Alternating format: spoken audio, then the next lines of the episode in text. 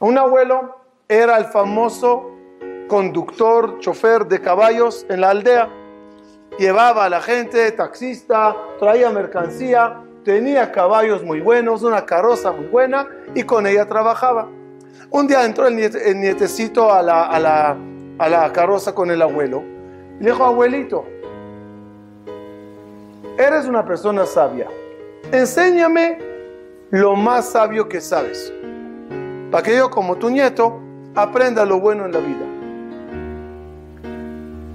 Le dijo el abuelito, ¿qué pasa si estás llevando la, careta y hay fango, fango, lodo, y ahí la carroza entró y ahí se atrapó. ¿Cómo se ¿Qué se hace?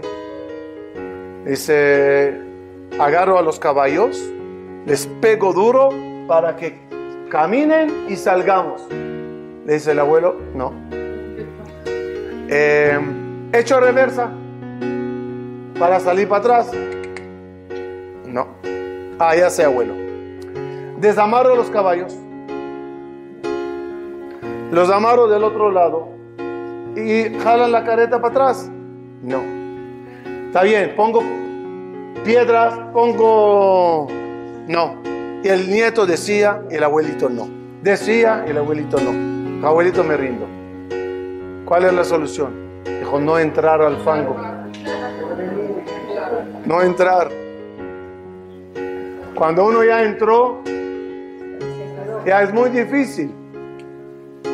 Nosotros, cada uno con su edad, hasta 120 años, quizás entramos, quizás salimos, quizás estamos atrapados, quizás.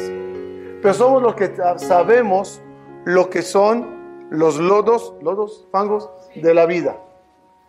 No metamos a los jovencitos a esos mundos. La experiencia que tienes es suficiente para saber decirles por dónde entrar y por dónde no entrar. Y no porque uno logró salir o no porque uno fue de vacaciones o, a trabajar en un lugar y aprendió a superar al ESAF de la zona, quiere decir que los jovencitos con mente débil, debido a la su edad, podrán superar a ese ESAF. La inteligencia de todos nosotros es saber que no somos inteligentes. La inteligencia es saber que no somos inteligentes, que somos vulnerables.